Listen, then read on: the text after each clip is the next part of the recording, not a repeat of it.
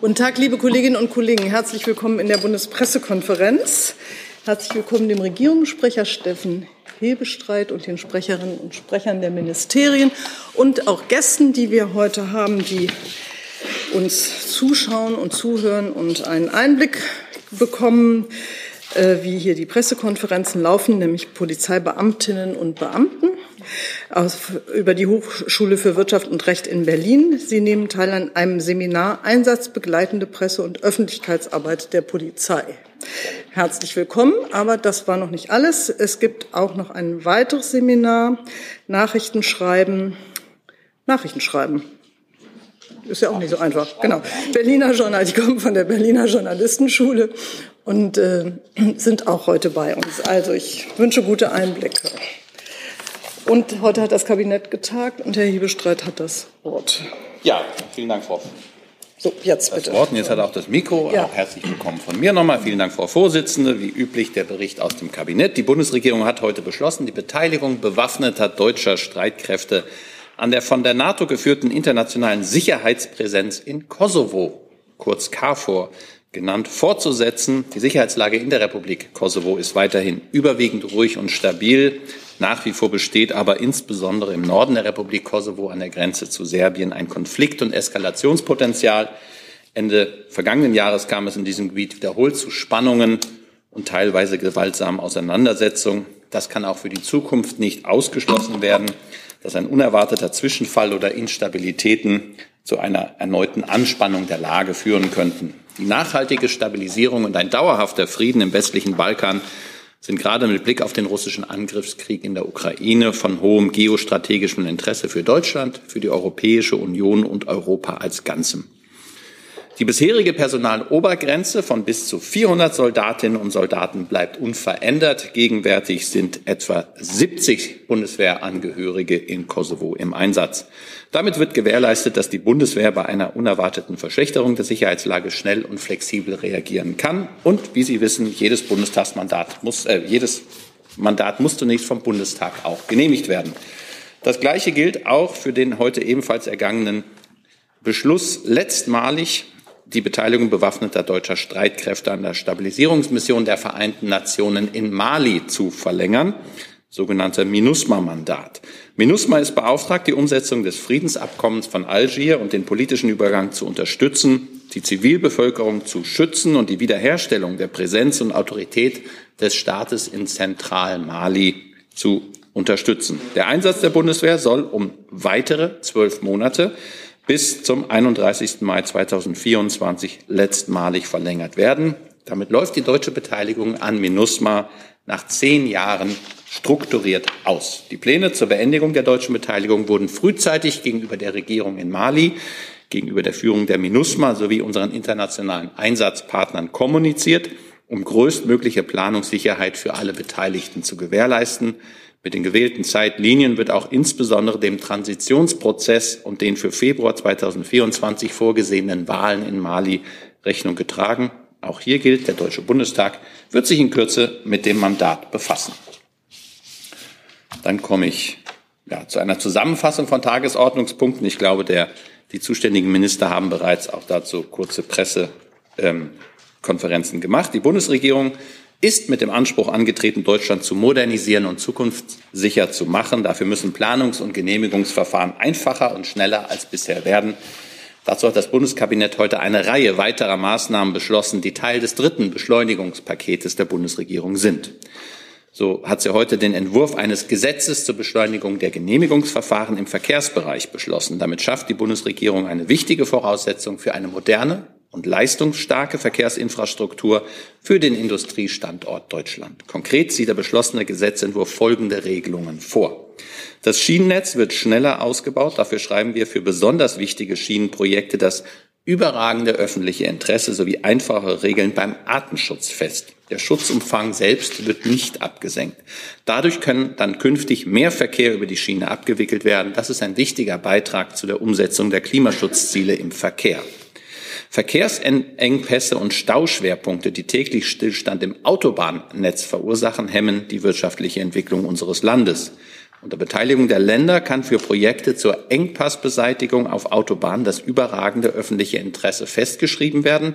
Das bringt flüssigeren Verkehr und auch mehr Klimaschutz. Das gilt nur für Ausbauprojekte bestehender Autobahnabschnitte, nicht für neu zu bauende Autobahnen. Ältere Brücken sind oftmals vom heutigen Verkehrsvolumen überlastet. Die Sanierung solcher Brücken kann deshalb einen wichtigen Beitrag zur Auflösung von Staus und Verkehrsengpässen leisten. Die Genehmigungspflicht für Brücken, die im Zuge der Sanierung erweitert werden, um auch künftige Verkehrsentwicklung zu berücksichtigen, entfällt nun gänzlich, ebenso wie die Pflicht zur Durchführung einer Umweltverträglichkeitsprüfung. Damit wird der gesamte Planungs- und Genehmigungszeitraum halbiert. Dann Bau von Wind- und Photovoltaikanlagen an Autobahnen, das kennen Sie bereits. Durch einfachere Zustimmungsverfahren der Straßenverkehrsbehörden können Windkraftanlagen schneller entlang von Autobahnen gebaut werden. Außerdem sollen Photovoltaikanlagen bei Bau oder Änderung von Autobahnen ebenfalls mit errichtet werden. Dazu werden die nutzbaren Flächen speziell ausgewiesen. Und mit der verstärkten Digitalisierung von Planungs- und Genehmigungsverfahren wird der Ausbau der Verkehrsinfrastruktur ebenfalls beschleunigt. Außerdem soll es einheitliche Genehmigungsfristen geben für Verkehrsprojekte der transeuropäischen Netze. Das umfasst die Bereiche Straße, Schiene, Wasserstreifen, Straßen, Häfen, Luftverkehr, die zum Kernnetz der transeuropäischen Netze gehören. Und es wird erstmal eine Genehmigungsfrist von vier Jahren eingeführt. Sie sehen, wenn vier Jahre schon die Verkürzung ist, wollen Sie nicht wissen, wie lange es wirklich war früher.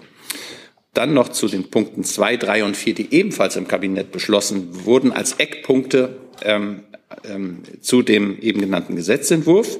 Da ist einmal ein Eckpunktepapier zu Artenschutz und Schieneninfrastruktur, zur Umsetzung der Handlungsempfehlung der Beschleunigungskommission Schiene sowie zum digitalen Portal für Umweltdaten. Ziel ist es, zügig mehr Verkehr auf die Schiene zu bringen und den Verkehrsablauf effizienter zu gestalten. Die Dokumente bilden somit eine weitere Grundlage für Beschleunigungen im Bereich der Schieneninfrastruktur und sollen noch in diesem Jahr umgesetzt werden. Mit dem Aufbau des digitalen Portals für Umweltdaten Umwelt.info, zu dem das Kabinett ebenfalls Eckpunkte beschlossen hat, werden für Planung und Genehmigung wichtige Umweltdaten gebündelt und leichter verfügbar gemacht und tragen so zu Transparenz und Verkehrsbeschleunigung bei. Soweit der sehr detaillierte Bericht aus dem Kabinett heute. Vielen Dank. Und dann danke ich für diese umfassende Unterrichtung. Hey Leute, kurzer Hinweis. Wir stellen ja alles, was wir produzieren, kostenlos ins Netz. Ohne Kommerz. Wir können das nur, weil ihr unsere finanziellen Supporter seid. Das funktioniert seit Jahren und so soll es bleiben. Jeder Euro zählt, per Überweisung oder PayPal. Schaut einfach in die Podcast-Beschreibung und jetzt geht's weiter und habe auch zum Thema Planungs- und Beschleunigungsverfahren schon eine Frage von Herrn Rinke und dann von Herrn Jung. So. Okay, das zu anderen Kabinettsthemen hätte ich auch was gehabt, aber fangen wir damit an. Ich, ja, ich, die Fragen Gut. hatte ich jetzt vorliegen, deshalb äh, wollte die anderen nicht schlammern, aber ich habe die Reihenfolge jetzt umgestellt. Gut. Ich hätte ganz gerne äh, eine Frage gestellt, sowohl ans Wirtschaftsministerium als auch ans Verkehrsministerium, weil es ein bisschen Unklarheit gibt mit dem einen Projekt A23 in Schleswig-Holstein. Also die Frage ans Wirtschaftsministerium wäre gewesen, warum Herr Habeck nicht möchte, äh, dass das in die Liste aufgenommen wird, also der Grund. Und äh, ans Verkehrsministerium, vielleicht können Sie noch mal erklären, ob dieses Projekt in dieser ursprünglichen Liste im Koalitionsausschuss stand. Ähm, ja, warum es da im Moment offenbar Verwirrung gibt über dieses Projekt. Danke. Ich kann beginnen, ich kann aber natürlich auch das federführende Ressort beginnen lassen, wie, wie gewünscht. Der Bahn zu gehen, dass Sie sich verständigen können, wer anfängt. Nein, ich kann gerne einmal ganz kurz den Rahmen erklären. Äh, und vielleicht geht daraus einiges hervor. Es ist eben so, wie Herr Hebestreit gesagt hat, dass wir heute das Genehmigungsbeschleunigungsgesetz durchs äh, Kabinett gebracht haben. Ähm, ein wesentliches Element, und das ist im Prinzip auch die Einigung des Koalitionsausschusses, ist eben, dass man Verkehrsprojekte, die in der Kategorie vordringlicher Bedarf plus den Zusatz Engpassbeseitigung. Also das ist eine ganz spezielle Kategorie von Projekten, die sich im Bundesverkehrswegeplan wiederfinden, dass man die eben durch die Maßnahmen, die dort im Gesetz verankert sind, äh, beschleunigen kann. Und das ist es im Prinzip. Also es geht um diese Kategorie. Es geht nicht darum, ob diese Liste 144, 143, 145 oder 148 Projekte hat, sondern es geht im Grundsatz in dem Gesetz darum, die Projekte, die in dieser Kategorie sich befinden, zu beschleunigen. Darauf hat man sich im Koalitionsvertrag verständigt und genau das spiegelt heute auch äh, der Gesetzentwurf wieder, äh, der eben konkret auch keine äh, Projekte nennt, sondern der eben hier sagt, alle Projekte, die sich in dieser Kategorie befinden, und zwar sowohl Schienenprojekte als auch ähm, Autobahnprojekte können beschleunigt umgesetzt werden. Äh, die einzelnen Projektliste wird dann im Anschluss über ein ähm, Verordnungsverfahren äh, präzisiert und in diesem Sinne ähm, ging heute dieser Kabinetts oder dieser, dieser Gesetzentwurf durchs Kabinett. Genau, ich kann insoweit ergänzen, ähm, der Gesetzbeschluss sieht es ja so vor, dass er im Fortlaufend konkretisiert werden muss, ähm, so dass man die Projekte dann, so wie es im Gesetzentwurf dargelegt ist, auch konkretisieren muss.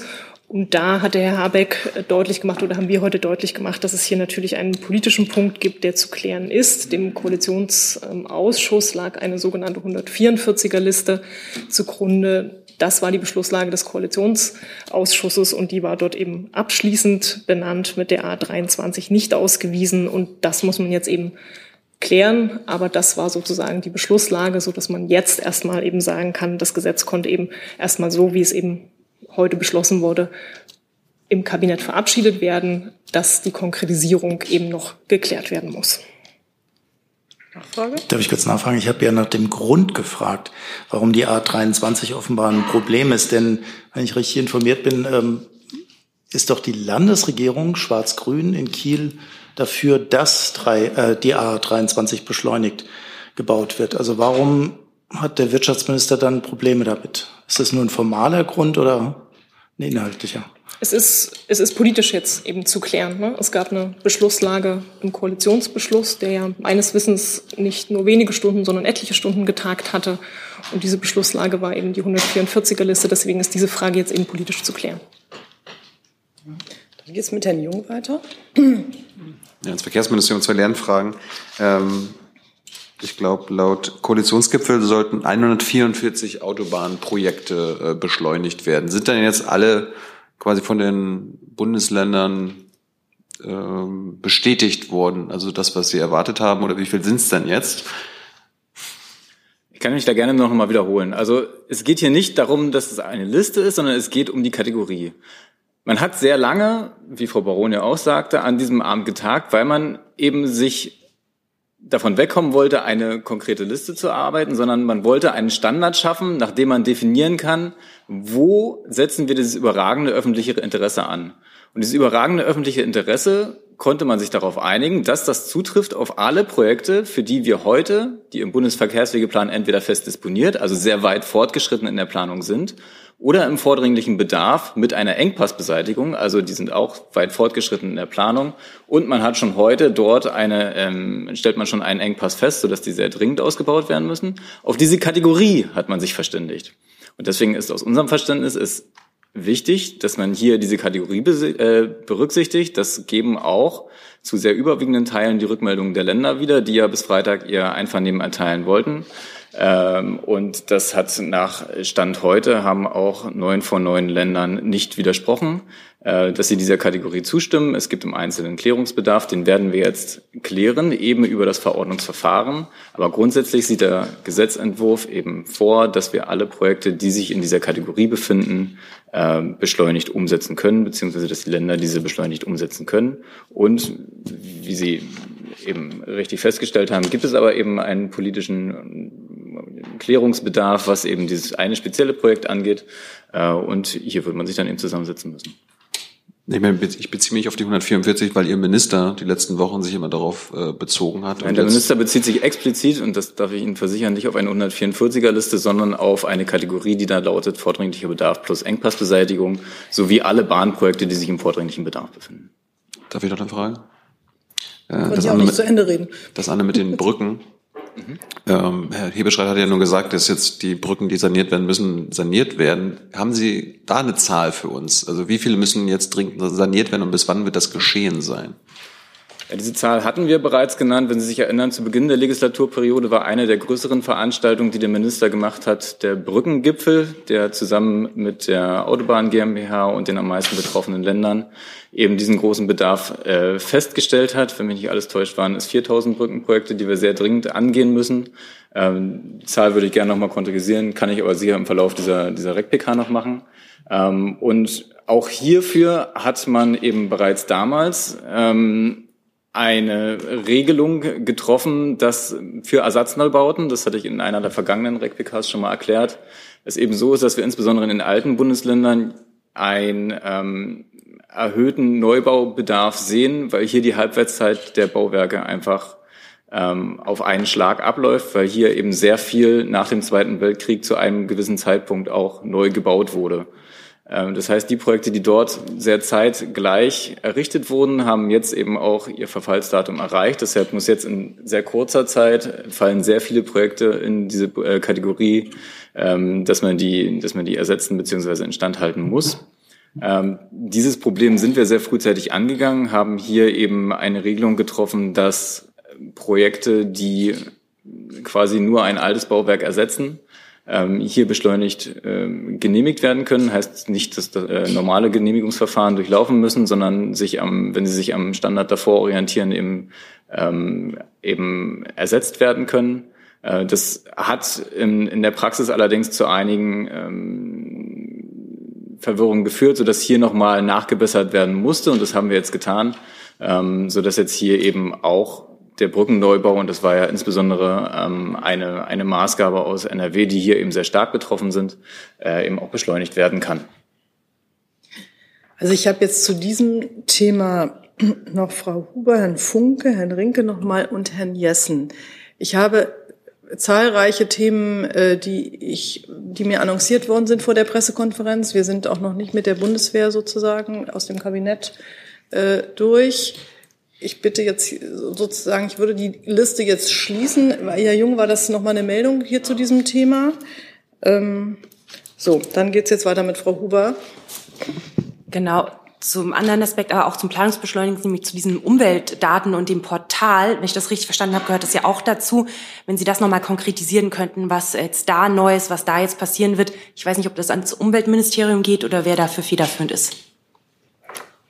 Gerne die Kollegen. Ja, das.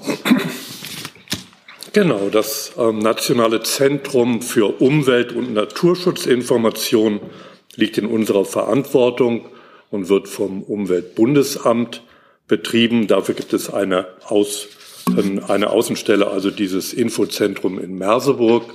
Das wird gefördert über den Strukturförderungstopf bis 2038, also für die Kohlereviere. Dieses in Federführung unseres Hauses liegende Informationszentrum soll die ständig wachsende Daten- und Informationsmenge zu Umwelt- und Naturschutz in Deutschland über das Portal umwelt.info erreichbar machen. Äh, das ist ein zentraler Zugriffspunkt. Es gibt so viele heterogene Datenbanken. Wir wollen das dort zusammenführen, vereinheitlichen und dort, wo Differenzierung notwendig ist, Differenzierung geben. Ähm, wichtig ist es erstmal, alle Daten, die in Deutschland im Umwelt- und Naturschutzbereich vorliegen, ähm, über Metadaten zu bündeln und effizient durchsuchbar zu machen. Denn dieses Portal ist offen. Dort können äh, Wissenschaftler, äh, Politiker, aber auch Schülerinnen und Schüler äh, recherchieren und gezielt Daten heruntergebrochen bis auf ihre Region finden. Äh, bereits jetzt hat im Namen der Digital, äh, im, im Zuge der Digitalstruktur des äh, Strategie des Bundes ähm, sich das Umweltinfoportal zum Ziel gesetzt, bis zum Jahr 2025 Daten und Informationen aus 300 Datenquellen in seinem Katalog einzubinden. So viel vielleicht zum ersten Überblick. Äh, ich habe noch mehr Informationen, wenn Sie möchten. Aber das reicht vielleicht für den ersten Aufschlag. Ich will nur ganz kurz ergänzen, warum das aus unserer Sicht sinnvoll ist. Mhm. Es ist eben so, dass wir insbesondere bei Schienenprojekten, bei Kleinstprojekten, bei Teilprojekten, Elektrifizierung von Strecken trotzdem jedes Mal in der Umweltverträglichkeitsprüfung eben nachweisen müssen, welche äh, seltenen Tierarten dann hier zu schützen sind. Und ähm, eben mit diesem Infoportal umgeht man diesen Weg, oder nicht man umgeht ihn, man standardisiert ihn, dass hier einfach auf einen Blick alle Datenquellen erfassbar sind und nicht für jedes einzelne Projekt wieder neu jemand dahin fährt und äh, eben eine Auflistung der, der vorhandenen Tierarten macht. Ne? Und das beschleunigt ein solches Projekt eben erheblich. Und deswegen ist es auch aus unserer Sicht ein, ein sehr guter Schritt, ähm, die, den Schienenausbau in Deutschland voranzubringen. Nachfrage von Hugo. Kurze Nachfrage. Kann es auch für das geplante länderübergreifenden Biotopverbund interessant sein oder braucht man dafür andere Daten? Oder kann es dafür dann auch nützlich sein, schneller festzustellen, wo sind wertvolle Flächen, die man bündeln könnte? Auch dafür ist es sinnvoll. Allerdings wollen wir natürlich beim Biotopverbund und Sie sprechen das ähm, äh, gute Naturflächengesetz, was die Bundesumweltministerin euch ansprach, an, schneller auf den Weg bringen, als dort bis 2025 viele Datenquellen vereinheitlicht werden. Aber mittel- bis langfristig dient dieses Portal auch dafür, ja. Herr Funke. Ja, nochmal eine Frage an das BMWK. Ähm, Sie hatten jetzt gesagt, die A23, da soll man, äh, will man nochmal äh, verhandeln. Wann soll es denn dann konkret Klarheit geben, ob die A23 Teil des Planungsbeschleunigungsgesetzes ist? Nun, also Vielleicht nochmal zum Verfahren. Es, es gab eben den, den Koalitionsausschuss mit der 144er-Liste. Wir hatten dann auch darauf hingewiesen, dass die A23 da nicht enthalten ist. Und ja, darauf wurde mehrfach hingewiesen, aber es ist jetzt eben zu besprechen. Wie lange das dauert, kann ich Ihnen nicht sagen, aber es ist jetzt zu besprechen und politisch zu klären. Es ist eine Nachfrage. Sie können nicht sagen, wann das ähm, dann geklärt ist. Kann, kann ich nicht sagen. Ne? Also darüber gesprochen. Okay. Dann Herr Rinke nochmal. Herr Rinke? Ach so, Entschuldigung. ähm, eine Frage an Herrn Hebestreit wegen dieser 144er Liste. Also es gibt ja offenbar zwei verschiedene Auslegungen, was eigentlich beschlossen wurde bei dem Koalitionsausschuss, ob jetzt die 144er Liste oder die Kategorie bindend ist. Äh, deswegen die Frage an Sie, und diese 144er Liste kam ja offenbar aus dem Kanzleramt. Welche von den beiden Lesarten ist denn jetzt eigentlich die, die auch der Kanzler sieht? Das Bundeskabinett hat ja heute eine Entscheidung getroffen und diese Entscheidung haben wir hier breit diskutiert. Ähm, meines Wissens kann man auch nachlesen im Beschluss des Koalitionsausschusses, worauf man sich geeinigt hat. Man weiß aber auch, dass es Grundlagen für diesen Beschluss gegeben hat. Insofern kann ich Ihnen da jetzt weder schiedsrichtermäßig noch Entscheidendes beitragen. Klar ist, es geht um die Beschleunigung von sowieso weit fortgeschrittenen Autobahnengpassbeseitigungen. Und jetzt ist die letzte Frage, die hier ja auch eine Rolle gespielt hat, wie es sich da um die A23 handelt. Sie war nicht aus Überzeugung von Teilnehmern des Koalitionsausschusses nicht Teil der ursprünglichen Entscheidung. Und ähm, deswegen ist sie auch aus äh, dieser Sicht bisher noch nicht aufgeführt worden. Und das muss man jetzt sehen. Jetzt hat das Kabinett beschlossen, jetzt geht das in den Bundestag und ähm, wie diese Frage weiter behandelt wird. Und wenn es keine Einigung gibt, dann wird die A23 im normalen Verfahren ausgebaut und nicht im beschleunigten. Hm. Kurze Nachfrage, um das einordnen zu können, weil Alexandrin ja argumentiert hat, dass ähm, eben die Kategorie entscheidend war. Nach diesen Kategorien, die Sie erwähnt haben, wie viele Verkehrsprojekte gäbe es denn, die dann unter die beschleunigte äh, Planung fallen würden. Also wir haben jetzt die Zahl 144, 145 gehört, aber sind das insgesamt in dieser Kategorie, ich nehme an, Sie haben einen Überblick, ein paar hundert oder bewegt sich das auch in dieser Größenordnung? Nochmal. Also wie viele Projekte fallen in die Kategorie Engpass oder ähm, was war das andere, bevorzugte Bedarf? Sie meinen vordringlicher Bedarf oder fest disponierter Bedarf? Genau. Okay, genau. Wie viele? Also nach meinem Stand sind es eben 145, aber ich möchte eben nicht ausschließen, dass dadurch, dass wir hier auf die, auf die Rückmeldung der einzelnen äh, Direktionen der Autobahngesellschaften und die Kategorisierung angewiesen sind. Deswegen ist es aus unserer Sicht eben so elementar, nicht unbedingt von dieser Zahlenliste zu sprechen, sondern eben bei dieser Kategorie zu bleiben, weil man dann eben einen festen Standard hat, den man anlegen kann. Und man eben nicht anfängt, dann Einzelprojekte zu verhandeln. Weil genau das birgt eben politisches ja, politische Hürden. Dann habe ich Herrn Jessen. Ja, ähm, der NRW-Verkehrsminister Krischer hat seine Zustimmung äh, zu den 66 NRW-Ausbauprojekten gegeben mit dem Hinweis darauf, dass aber gewährleistet sein äh, müsse, dass die Brücken, allein in NRW sind, glaube ich, 300, äh, überholungs- oder erneuerungsbedürftig, dass die sozusagen nicht unter den Tisch fallen, weil das Argument war, was nützt der Ausbau, wenn er dann an der baufälligen Brücke endet?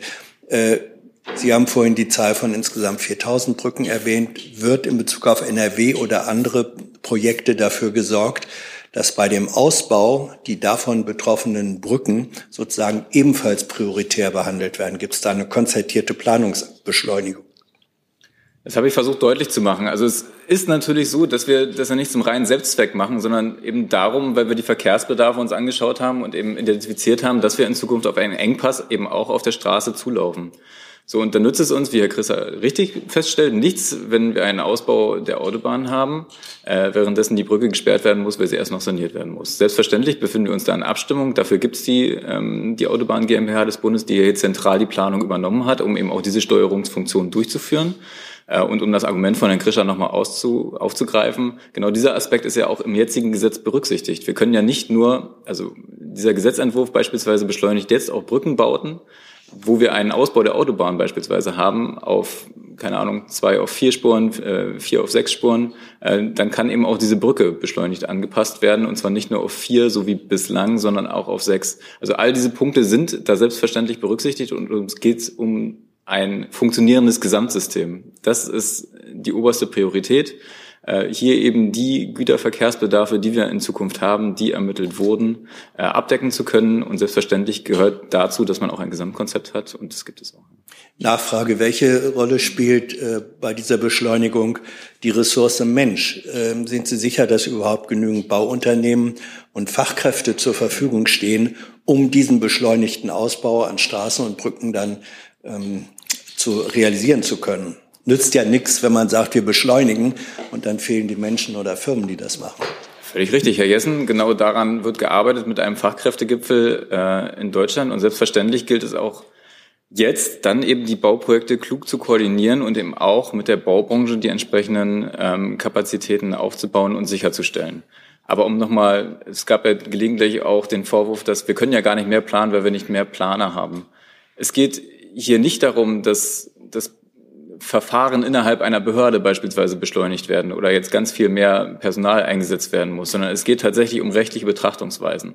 Das überragende öffentliche Interesse kommt immer dann ins Spiel, wenn wir Abwägungsgründe innerhalb eines Gesetzes haben. Also es gibt Paragraphen, die sagen, Sie können Bauwerk XY hier bauen unter diesen, diesen, diesen, diesen, diesen Voraussetzungen, es sei denn, es besteht ein überragendes öffentliches Interesse im Gesetz.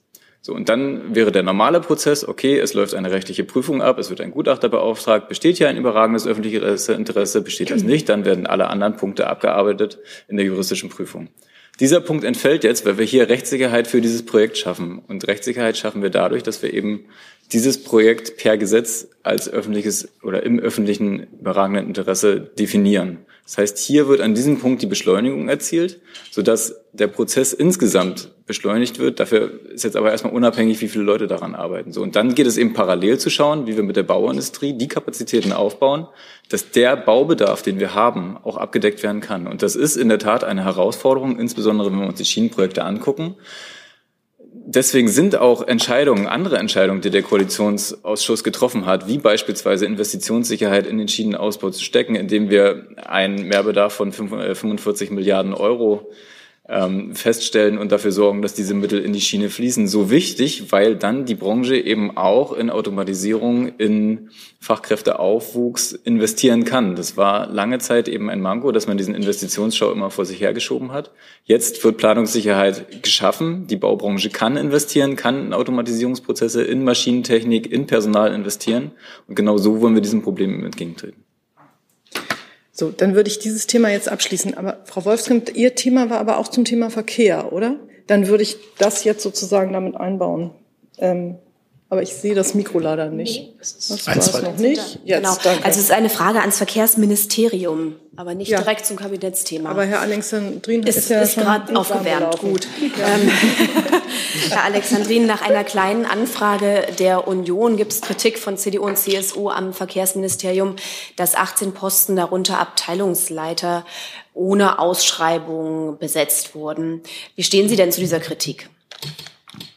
Ja, es ist eben so, dass, ähm, dass, oder dass die Bundeslaufbahnverordnung hier sehr klare, ähm, einen sehr klaren Rechtsrahmen setzt und nach diesem Rechtsrahmen müssen ähm, offene Stellen grundsätzlich ausgeschrieben werden. Ausnahmen sind allerdings auch sehr klar reglementiert. Die befinden sich in Paragraph 4 Absatz 2 und 3 und von diesen Ausnahmen wurde Gebrauch gemacht. Deswegen äh, würde ich es hierbei gern belassen.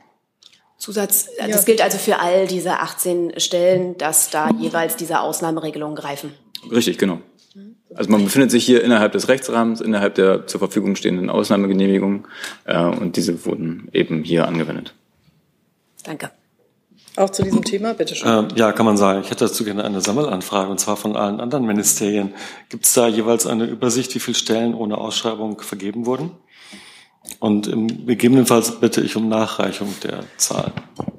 Vielleicht kann ich da juristisch helfen. Das wurde ja auch gerade deutlich gemacht. Das ist ein völlig übliches Verfahren. Und das ist, glaube ich, liegt ein bisschen an dem Unterschieden. Ich habe das schon an verschiedenen Stellen gesagt, dass das Wort grundsätzlich im juristischen und im normalen Sprachgebrauch sehr unterschiedliche Haltungen hat. Also im Gesetz steht da, eine solche Stelle müsse grundsätzlich ausgeschrieben werden. Der Jurist unterscheidet. Grundsätzlich heißt, es kann Abweichungen geben. Die sind dann auch im nächsten Paragraph definiert. Dazu gehören Abteilungsleitungen, Referatsleitungen und auch Unterabteilungsleitungen. Insofern ist das ein übliches Verfahren, gerade bei Regierungswechseln, weil ja die Vorgängerregierung auch mit dem Personal arbeitet, das ihr, ihrer Meinung entspricht und äh, durch sie geprägt worden ist. Und deswegen hat das der Gesetzgeber in kluger Voraussicht gemacht, dass man ab gewissen Stellen auch mit den Leuten, mit denen man dann ein Ministerium führt, ähm, eine Behörde führt, auch gut zusammenarbeiten kann. Und deswegen ist ein übliches Verfahren, und es klingt jetzt so ein bisschen an, als sei es etwas Anrüchiges oder man müsse da, ähm, hätte gegen Regeln verstoßen. Im Gegenteil, man hält sich da sehr an die Regeln. Und insofern gibt es meines Erachtens, also lass mich da gerne eines Besseren belehren, aber auch keine internen Aufstellungen, wie viele das sind. Oder gibt auch kein, keine Begründung, warum man das festhalten sollte, sondern es gibt immer wieder eine Beteiligung auch der Personal ähm, Vertretungen in den einzelnen Ressorts, ähm, die diese Besetzungsverfahren auch immer wieder beurteilen, beziehungsweise dann auch von Zeit zu Zeit kritisieren, wenn Ausschreibungen nicht stattfinden für Posten, bei denen man das für richtig hält. Aber das ist ein übliches Verfahren, ähm, was es bei jedem Regierungswechsel, bei jeder Regierung, sei es in Landesregierung, sei es in Bundesregierung oder auf kommunaler Ebene hat. Ähm, und ähm, manchmal wundert man sich, dass diejenigen, die das jetzt skandalisieren, über Jahre und Jahrzehnte von diesem Recht ganz genauso Gebrauch gemacht haben. Ja, vielen Dank an den Regierungssprecher für die Ausführungen. Ähm, aber Sie sehen ja, die Vergabe im Verkehrsministerium ist ja offensichtlich in der Diskussion. Insofern würde mich schon interessieren, beispielsweise im Justizministerium, vielleicht kann man da Zahlen erfahren, wie viele Stellen denn äh, ohne Ausschreibung vergeben worden sind oder beispielsweise auch im Verteidigungsministerium. Vielen Dank.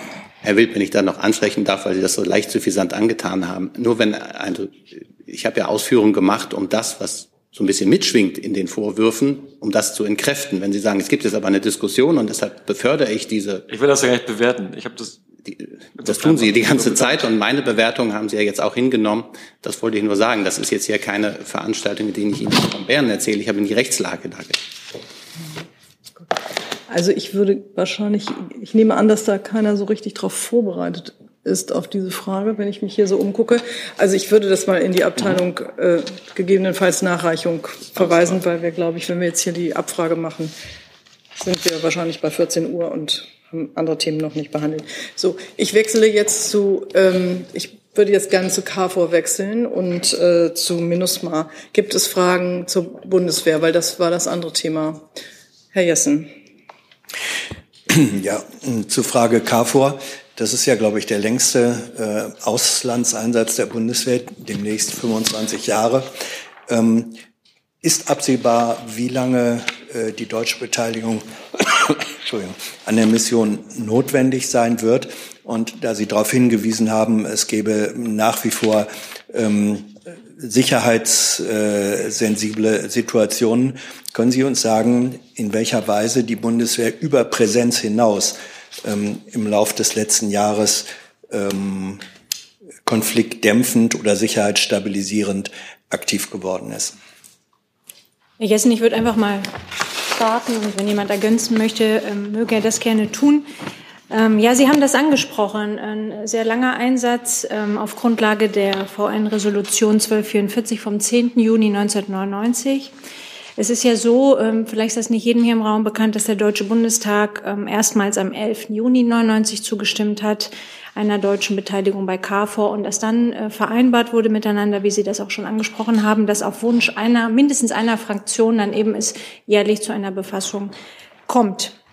Vielleicht noch mal eine Zahl. Äh, als längster Einsatz äh, der Bundeswehr seit 1999 waren rund 130.000 Soldatinnen und Soldaten vor Ort. Äh, Im Moment sind das rund 69. Das Mandat ist inhaltlich nicht verändert worden. Es bleibt bei der Personalobergrenze 400. Auch darüber haben wir schon mal hier gesprochen. Ich erwähne es aber gerne nochmal.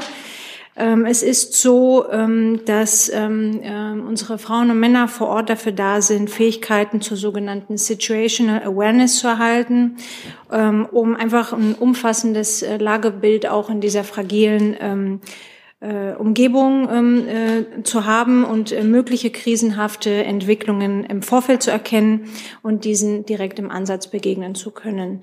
Das ist, äh, was wir vor Ort machen und ich hoffe, dass ich Ihre Fragen damit beantworten konnte. Ich weiß nicht, ob noch jemand ergänzen möchte. Ja, Moment, jetzt gibt es auch Ton. Ich kann gerne noch fürs Auswärtige Amt ergänzen, weil wissen, Ihre Frage zielt ja sozusagen darauf ab, was unsere Exit-Strategie ist. Und natürlich ähm, bleibt unser langfristiges Ziel ja, dass die Sicherheitslage eine vollständige Beendigung dieses Einsatzes zulässt. Aber wie ja auch der Regierungssprecher und die Kollegin vom Bundesverteidigungsministerium ausgeführt hat, ist es einfach so zum jetzigen Zeitpunkt äh, noch nicht äh, der Fall und dass KFOR weiterhin als Sicherheitsgarante in der Region gebraucht wird und der Einsatz deshalb sinnvoll und richtig ist. Das heißt, äh, es kann im Prinzip dann auch noch mal 25 Jahre so weitergehen?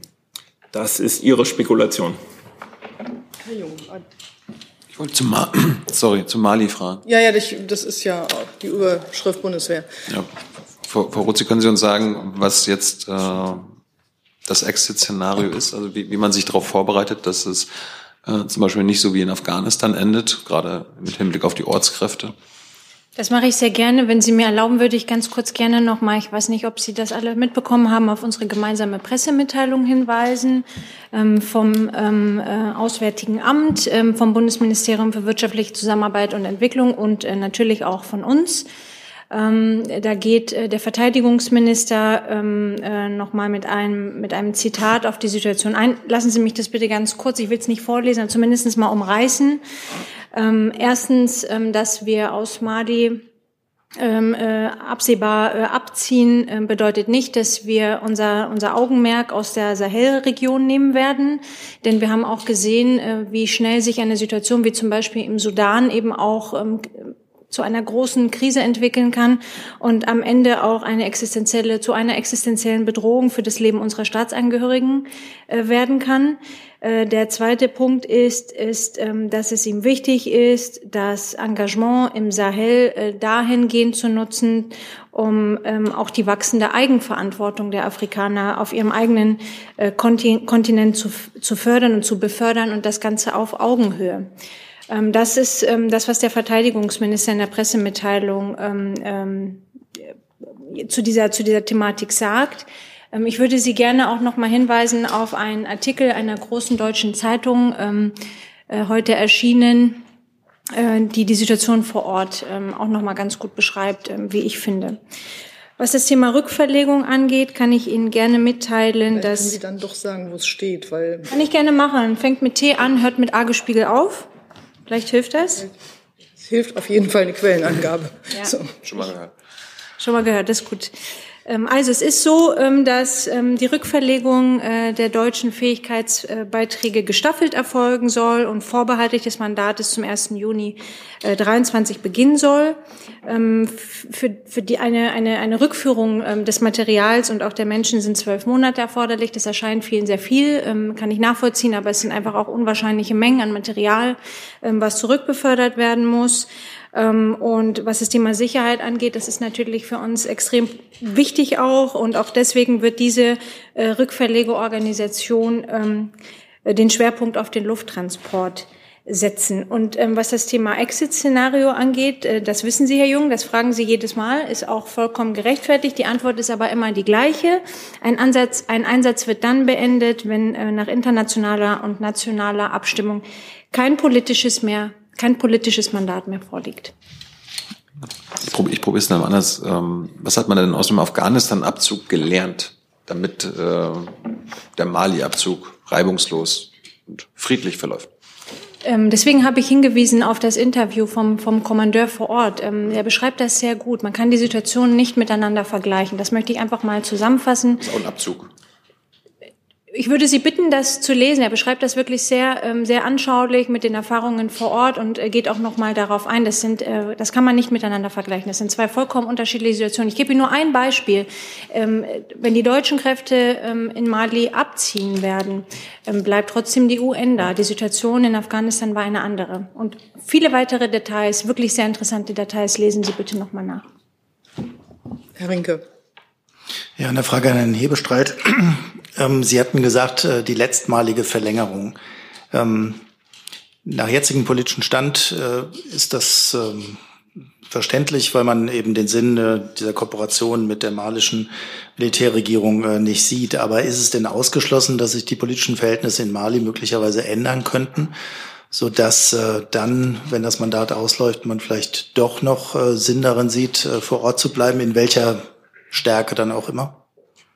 Ich habe mich hier vor einigen Wochen mal als Zuversichts- oder Optimismusbeauftragter der Bundesregierung geoutet, aber selbst mein Optimismus, meine Zuversicht reichen nicht aus, um mir vorzustellen, dass sich die Lage in Mali, die sich in den letzten Wochen und Monaten deutlich verschlechtert hat, auch was das die internationale Präsenz und den internationalen Einsatz und auch die Möglichkeit der Wirkung ähm, dort angeht, dass sich das deutlich verbessern würde. Im Gegenteil, und jetzt geht es darum, was auch langfristig in der Bundesregierung miteinander abgesprochen worden ist, nämlich, und dann nehme ich den Hinweis von Herrn Jung auf, in einem strukturierten Prozess jetzt diesen Einsatz dann zu beenden, die deutsche Beteiligung daran zu beenden. Andere Länder sind da bereits rausgegangen oder gehen raus. Und das aber in einem so einen Prozess, in einem solchen Prozess zu hinzukriegen, dass es auch in Mali keinen Schaden hinterlässt. Deswegen haben wir ja auch gesagt, dass wir noch die Wahlen, die für Februar zumindest vorgesehen sind, ähm, das noch abwarten wollen und nicht vorher äh, komplett abziehen können. Aber auch ein solcher Abzug, auch eine solche Rückführung von Personal und auch äh, Gerät dauert seine Zeit. Und deswegen haben wir jetzt ähm, vor einigen Wochen schon miteinander gesprochen und jetzt klar in diesem Mandat gemacht, das ist die letztmalige Verlängerung und dann ist für uns MINUSMA, äh, die Beteiligung an MINUSMA hinfällig. Ich habe jetzt zu diesem Thema noch ein Funke. Wir müssen ein bisschen auf die Tube drücken. Wir haben noch knappe 20 Minuten und ungefähr noch sieben oder acht Themen, die ich hier auf meinem Zettel habe. Ähm, und ich sehe dazu dann auch für dieses sehr wichtige Thema keine weiteren Fragen. Bitte, Herr Funke. Ich hätte eine allgemeine andere Frage zu einem anderen Rettungseinsatz aus dem Sudan. Den hatten Sie ja schon angesprochen. Ähm, würde das jetzt Machen passen? Sie mal Sudan, da habe ich noch eine andere Frage. Okay, auch dann. Ja, bitte, das passt ja auch geografisch sehr gut. Mm, genau, das passt. Ähm, eine andere große deutsche Tageszeitung, die Süddeutsche Zeitung, schreibt heute, dass ähm, da bei dem Rettungseinsatz Pässe von Sudanesinnen und Sudanesen vergessen wurden. Wie viele Pässe oder wie viele Sudanesinnen und Sudanesen sind denn davon betroffen? Vielleicht ans Auswärtige Amt die Frage.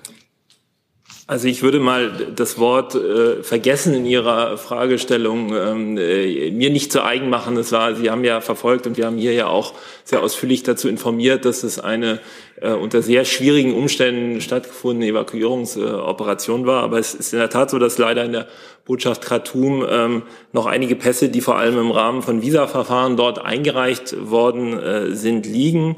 Ähm, eine Ausgabe vor der Evakuierung durch unsere entsandten Kolleginnen und Kollegen waren eben aufgrund der Sicherheitslage vor Ort ähm, nicht möglich. Diese war ja extrem unübersichtlich und gefährlich und unsere äh, Kolleginnen und Kollegen haben sich ja bei Ausbruch der Kämpfe, das war ja an einem Wochenende auch nicht in der Botschaft äh, befunden und äh, für genau für, für Sie und wir im Übrigen auch für die Antragsteller wäre das natürlich eine enorme Gefahr gewesen, sich da jetzt dann zur Botschaft äh, zu begeben.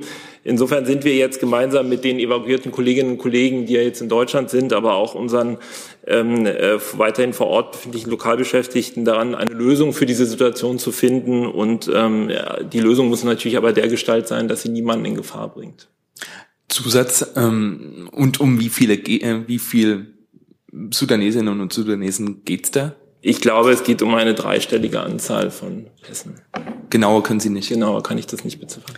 Herr Rinke, Sie hatten mir auch Sudan zugerufen. Auch eine Zahlenfrage an Herrn Wagner. Vielleicht können Sie uns auf den letzten Start bringen, ähm, wie das mit der Evakuierung der Deutschen ist und wie viele sich noch ge gemeldet haben, die jetzt noch im Land sind. Hm. Also wir gehen weiter davon aus, Herr Rinke, dass es eine zweistellige Zahl Deutscher in Sudan noch gibt, äh, mit denen wir auch weiter in Kontakt sind und auch nicht alle von denen wollen ausreisen.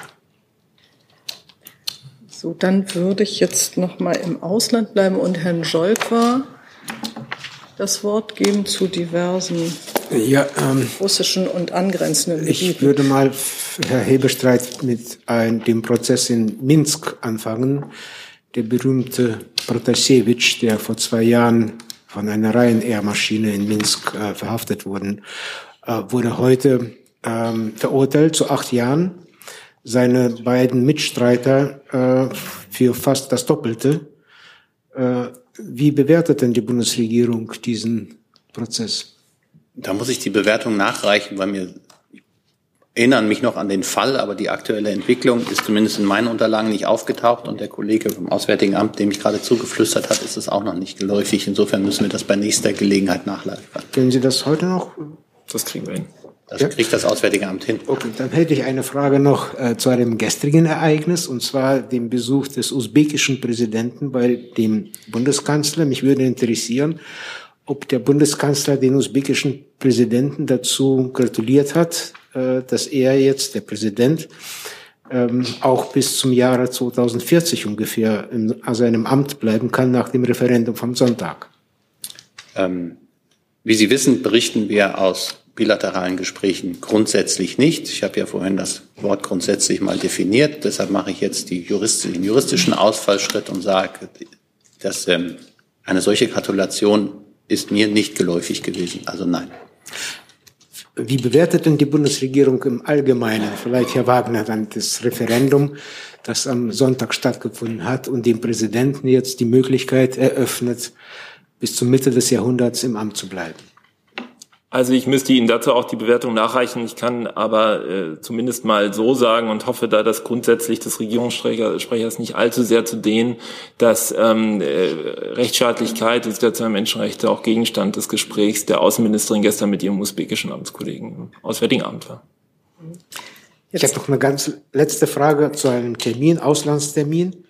Äh, oder ja, vielleicht gibt es dazu noch nach. Ja, ich habe noch das Thema Ukraine, da wollten Sie ja auch noch hin. Das ist jetzt aber auch nicht. Herr Jung möchte auch dazu noch was fragen. Ja, Herr Wagner, vielleicht können Sie sagen, ob deutsche Wahlbeobachter in Usbekistan vor Ort waren. Und äh, weil von der OSZE gibt es ja massive Kritik an dieser sogenannten Wahl. Herr Jung, ich probiere Ihnen das vor Ende dieser Danke. Pressekonferenz nachzureichen. Die Mappe ist dick, aber da findet sich ja, ja. was. Machen wir mal weiter. Ähm, so, jetzt kann ich auch ganz regelgerecht wieder zu Ihnen zurückgehen, Herr Wolfer. Ja, es ist nur eine Terminfrage. Ich weiß, dass Sie wahrscheinlich, Herr Heberstreit, mich erst auf den Freitag vertrösten werden, aber vielleicht können Sie jetzt schon äh, bestätigen oder dementieren, dass der ukrainische Präsident nächste Woche in Berlin sein wird. Also, ähm, da habe ich erstmal den grundsätzlichen Satz, den Sie ja immer kennen, über die Termine des Bundeskanzlers informieren wir mal am Freitag der Vorwoche. Ich würde jetzt für diesen Fall gerne ausnahmsweise unter drei gehen. Okay. Ähm so, jetzt sind wir wieder on und wir haben eine Frage zum Iran und Sie haben das Wort und auch das Wort. Hallo, guten Tag. Äh, ich bin Ali Hassanpour von Iran International TV. Äh, ich habe eine Frage an AA äh, über den Iran. Die internationale Kreisgruppe hat angekündigt, dass die drei europäischen Länder beziehungsweise Deutschland, Frankreich und Großbritannien die Mitglied des JCPOA sind, die bei einem Treffen mit zehn Mitgliedern der UN-Sicherheitsrat ähm, ähm, mitgeteilt haben, dass die ähm, Snapback äh, aktivieren werden, wenn äh, der Iran äh, seines Atomprogramm äh, überschreitet. Also meine Frage wäre das, dass Sie das überhaupt bestätigen und wenn ja, dann können Sie uns bitte davon ein bisschen mehr erzählen. Danke. Also ich habe an dieser Stelle auch vor allzu nicht langer Zeit äh, zu JCPOA und zu Iran äh, ausgeführt, es gibt im Moment keine Verhandlungen zum JCPOA und ähm, das ist, was ich dazu an dieser Stelle hier sagen kann. Und äh, noch eine Nachfrage, sorry. Äh, also äh, die haben auch äh, mitgeteilt, dass äh, Snapback äh, wahrscheinlich äh, aktiviert wird. Äh, wissen Sie auch davon auch Bescheid? Ich kann das nicht bestätigen. Okay, danke. Gut, Dann gehen wir wieder ins Inland und Herr Kliss hat das Wort und war schon sehr geduldig. So, bitteschön.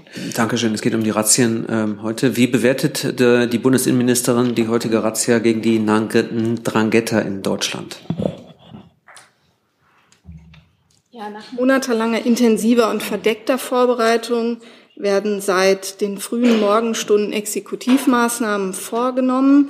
Ähm, es ist ein gemeinsamer Joint Action Day, der in neun europäischen Staaten stattfindet. Die Ministerin hat sich dazu wie folgt geäußert. Mit den heutigen europaweit koordinierten Maßnahmen haben die Strafverfolgungsbehörden der Drangheta einen empfindlichen Schlag versetzt. Diese Maßnahmen reihen sich ein in die international abgestimmte Bekämpfung dieser teilweise subtil, teilweise offenen agierenden Gruppierung der organisierten Kriminalität. Die heutigen Razzien sind eine der größten bislang durchgeführten Operationen im Kampf gegen die italienische organisierte Kriminalität. Eine vernetzte, aktive und nachhaltige Zerschlagung krimineller Strukturen ist die Basis unserer Strategie zur Bekämpfung organisierter Kriminalität. Unsere Sicherheitsbehörden haben bereits dafür gesorgt, dass der Druck auf die organisierte Kriminalität in Deutschland heute so hoch ist wie nie. Das spiegelt sich in der hohen Zahl der Ermittlungsverfahren. Uns geht es darum, kriminelle Strukturen dauerhaft zu zerschlagen und ihnen kriminelle Einnahmen konsequent zu entziehen. Zusatz, ist Deutschland ein Rückzugsraum für diese Mafia-Organisation? Sie sehen an dieser Maßnahme, dass Deutschland kein Rückzugsraum ist, sondern dass gegen diese Form der organisierten Kriminalität mit allen Mitteln vorgegangen wird. So gibt es dazu weitere Fragen. Das sieht mir nicht so aus. Dann habe ich Frau Huber mit einem anderen Thema. Hm. Genau, es geht ähm, um das Fischsterben und, dem, und den Oderausbau. Es geht ans Verkehrsministerium. Ähm, es gibt die Sorge, dass sich sowas dieses Jahr wiederholen könnte, auch wegen der Salzgehalte und wegen der Alge, die da immer noch präsent ist. Und eine Sache, die da immer wieder aufkommt, ist auch der Ausbau der Oder, die Instandsetzungshaltungen. Ähm, Umweltministerin Steffi Lemke ist da sehr besorgt und hat auch gesagt, sie würde sich ein Moratorium wünschen, dass sozusagen das Abkommen, das zwischen Deutschland und Polen 2015 aufgesetzt wurde, da zum beidseitigen Ausbau dieser Stelle, dass da es dafür ein Moratorium gibt und Umweltschützer sagen sogar, das Abkommen müsste aufgekündigt werden. Wie sieht das das Verkehrsministerium? Ja, vielen Dank für die Gelegenheit, auch in dieser Angelegenheit einmal unsere Sichtweise unterzubringen. Also Sie haben es schön formuliert im Eingang Ihrer Frage. Sie sagten sowohl der Oder-Ausbau oder eben die Instandhaltungsarbeiten. Und genau das ist eben der Punkt. Aus unserer Sicht handelt es sich vorrangig um, Instandsetzungshan äh, um Instandsetzungsarbeiten, ähm, die eben unter anderem dafür dienen, dass der Eisbruch und das, ähm, das Hochwasserkonzept der Länder, sowohl des Landes Brandenburg als auch eben Polens, umgesetzt werden kann. Und dafür ist es eben nötig, dass unter anderem dort auch ein Eisbrecher auf der Oder unterwegs ist. Weil die Gefahr besteht, dass im Winter, wenn sich ein Packeis bildet, hier eben Staus im Wasser bilden, die dann eben in einer Flutwelle münden. Äh, das Ergebnis hat man eben in den Oderfluten gesehen. Deswegen hat man dort ein, ein, ein Hochwasserkonzept erarbeitet und Teil dieses Hochwasserkonzeptes ist eben dieses Eisbrecherkonzept. So, und um die Maßnahmen auf deutscher Seite, um das noch einmal deutlich zu sagen, es handelt sich hier dabei um Kleinstarbeiten. Es geht um Reparaturen von Buhnen, es geht um Kolkverbau, was dieses Jahr ansteht. Also das kennen Sie, wenn Sie in Ostsee mal unterwegs waren. Sich eine Welle bildet und irgendwann entsteht am Strand eine Pfütze, die wird halt immer größer. Das gleiche passiert an Flüssen. Ähm, diese Sachen werden verbaut. Es ist aber mitnichten so, dass da jetzt ein großer Oder-Ausbau passiert. So. Und dass wir hier allerdings innerhalb der Bundesregierung und innerhalb ähm, unserer europäischen Partner durchaus aber Abstimmungsbedarf haben, das ist mit Sicherheit der Fall und dem werden wir auch nachgehen und stehen hier im regen Austausch. Nachfrage dazu, was meinen Sie jetzt damit Abstimmungsbedarf? Heißt das, da wird jetzt überlegt, noch was zu tun? Weil zum Beispiel es gibt auch Gerichtsurteile oder Gerichtsanordnungen, denen Polen jetzt nicht nachkommt. Das könnte ja mhm. doch eine Red Flag sein, wo man sagt, vielleicht muss man auch als Verkehrsministerium da noch mal genauer hinschauen. Was ist da jetzt Ihre Linie? Was wollen Sie jetzt machen? Ja, da bitte ich um Verständnis, dass ich die polnische Seite nicht kommentieren kann und die Verfahren, die dort angewendet werden und auch nicht die Gerichtsurteile, die dort laufen und auch nicht die Ausbaumaßnahmen. Für uns ist entscheidend, was auf deutscher Seite vereinbart ist und da sind es eben diese kleinen äh, oder diese kleineren Maßnahmen, also die Instandsetzung von, ähm, von ähm, von Buhnen, genauso wie eben der Kolkverbau. Mehr Arbeiten stehen in diesem Jahr tatsächlich nicht an. Da bitte ich auch um Verständnis, hier wieder ein bisschen Ruhe in die Diskussion zu bringen. Ähm, wir sind dabei, uns fachlich abzustimmen. Ähm, und diese Beratung muss man eben abwarten. Deswegen kann ich jetzt nicht sagen, ob es zu einem Moratorium kommt oder nicht. Ähm, das Fischsterben war mit Sicherheit ein Ereignis, das, das ja auch sehr großflächig ausgewertet wurde, das ähm, eben verschiedene Konsequenzen nach sich zieht. Äh, und die müssen wir jetzt eben gemeinsam äh, bewerten und beurteilen, wenn es an die verkehrlichen Aspekte geht. So, ich habe jetzt noch das Thema äh, LNG auf Rügen mit Herrn Kliss und Industriestrompreis mit Herrn Rinke. Dann habe ich aber mit Blick, ich habe noch Meldungen, aber ich mit Blick auf die Uhr würde ich noch Herrn Nienhaber nehmen, der heute noch gar nicht gefragt hat. Und dann kommen wir auch, glaube ich, zum Ende. Bitte. Ich versuche es schnell zu machen. Robert Habeck hat gestern auf einer Wahlkampfveranstaltung in Bremen gesagt, dass der bewusst LNG-Überkapazitäten in Deutschland aufbauen wolle, um eventuelle Ausfälle bei der Gasversorgung kompensieren zu können. Er nannte die zerstörte Nord Stream Pipeline als eine mögliche, einen Ausfall. Und weil man das erlebt hat, meine Frage, sind LNG-Anlagen in Deutschland ein Sicherheitsrisiko, weil sie potenziell angegriffen werden könnten? Und was wird zu ihrem Schutz getan? Das geht ans BMWK und ans BMI. Danke.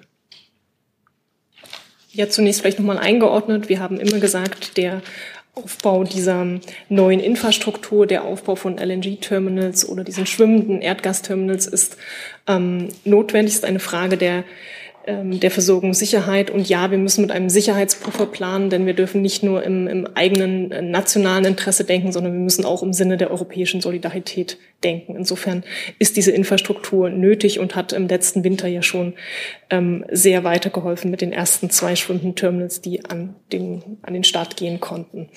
Ähm, zum anderen gibt es für alle, ähm, alle Infrastrukturanlagen natürlich äh, Vorgaben. Das gilt für, für Stromnetze, das gilt für andere Infrastrukturanlagen ähm, wo die jeweiligen Betreiber gewisse Sicherheitsanforderungen erfüllen müssen. Da gelten eben die Regelungen, die für kritische Infrastrukturen insgesamt gelten.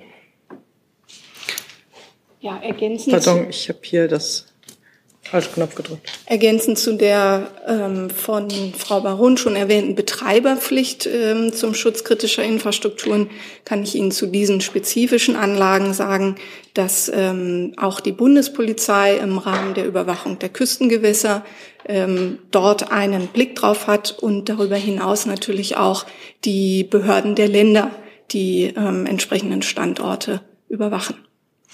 Dann ein Zusatz. Ähm, Wäre es vor dem Hintergrund der Sicherheit mit Blick zum Beispiel auf die Insel Rügen nicht sinnvoller, den LNG-Terminal statt im Hafen von Mukran bei Sassnitz 18 Kilometer vor die Küste zu verlegen?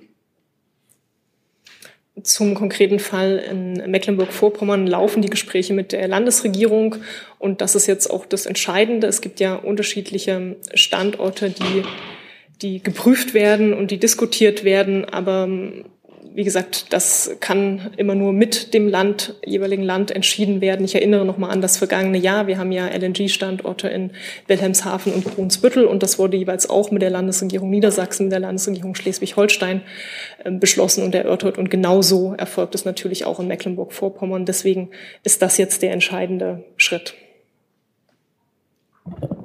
Herr Rinke. Ja, eine Frage an Frau Baron zum Industriestrompreis. Ihr Minister wollte ja ein Konzept vorlegen. Ähm, das war jetzt für diese Woche erwartet worden. Können Sie bitte sagen, äh, wann das vorgelegt wird und ob das äh, die Forderungen, die ja auch von Grünen und aus der SPD erhoben werden, ähm, erfüllt, dass es eben eine Einführung eines subventionierten Strompreises gibt?